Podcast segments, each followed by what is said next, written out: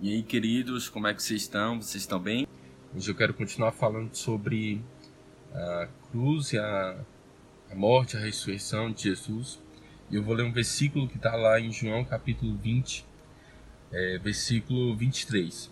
Os soldados, então, tendo crucificado a Jesus, tomaram as suas vestes e fizeram quatro partes, para cada soldado uma parte e também sua túnica, mas a túnica era sem costura, toda tecida de alto a baixo.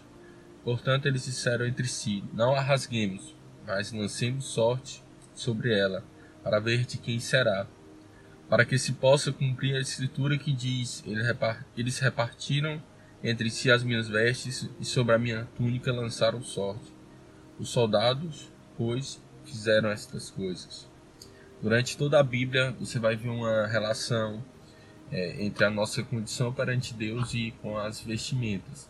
As vestimentas falam da nossa condição perante Deus. Desde Adão, quando pecou, ele se viu nu e Deus precisou fazer novas vestes para ele, para cobrir é, a sua condição, que estava naquele momento de nudez.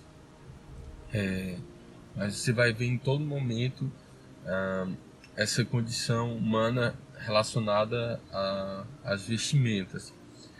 E quando Jesus fez essa, esse sacrifício, quando Jesus estava ali na cruz e os soldados estavam repartindo as suas vestes, ele estava anunciando uma promessa, que era o que? Minha, minha veste, a túnica fala de que ela é sem costura, sem remendo, sem nada, porque ele era perfeito. Jesus, o Filho de Deus que se fez homem, ele era perfeito.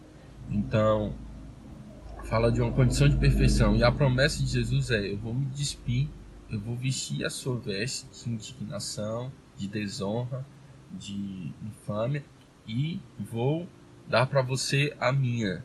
Vou é, oferecer você a minha, mesmo sem merecer. Porque talvez aqueles soldados sejam os mesmos que cuspiram, que bateram na face de Jesus, mas mesmo assim é, Jesus ofereceu as suas vestes para ele. E isso é uma promessa muito preciosa, porque de fato todos, a Bíblia fala que todos estavam na mesma condição é, diante de Deus, todos nós estávamos nus, e não somente nus, feios.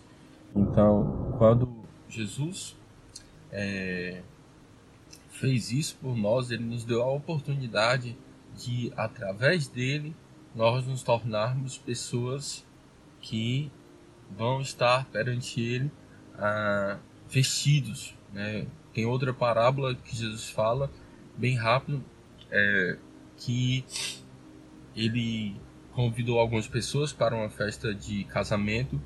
É, os principais convidados deles não aceitaram.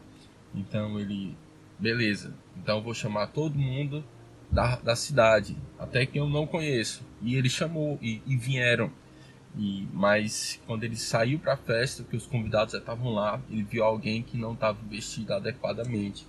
Então, aquela pessoa, a Bíblia fala que não foi aceita, porque realmente a nossa condição de vestimenta conta, porque fala da nossa pessoa. Então, é, quando Jesus se despiu e nos ofereceu as suas próprias vestes, é, é lindo porque nós podemos nos vestir de Cristo.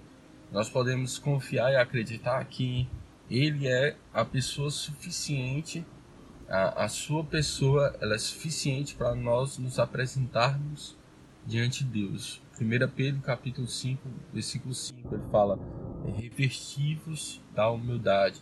Né? Então, é, essa, essa, essa promessa de Jesus na cruz é, é muito linda, porque nós podemos nos achegar a Ele e somente por Ele nós nos podemos nos vestir adequadamente diante de Deus, é, entrar diante da presença de Deus. E se eu não tenho veste, eu posso buscar isso diante de Deus, né? É muito bom.